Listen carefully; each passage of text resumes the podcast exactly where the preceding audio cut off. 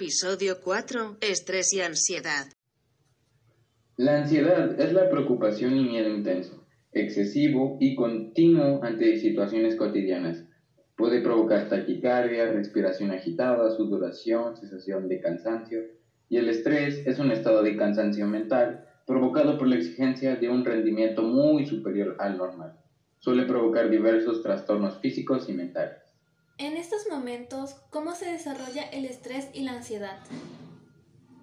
El ser humano no está acostumbrado a no salir durante tanto tiempo, por lo que aumentan los niveles de ansiedad. El estrés puede surgir por la escuela, el trabajo o por la economía de la familia. Por eso es relevante hacer algunas actividades para disminuirla. Hay que organizar una rutina de trabajo, mantener buenos horarios de alimentación y de ejercicio. ¿Qué factores se involucran en este caso?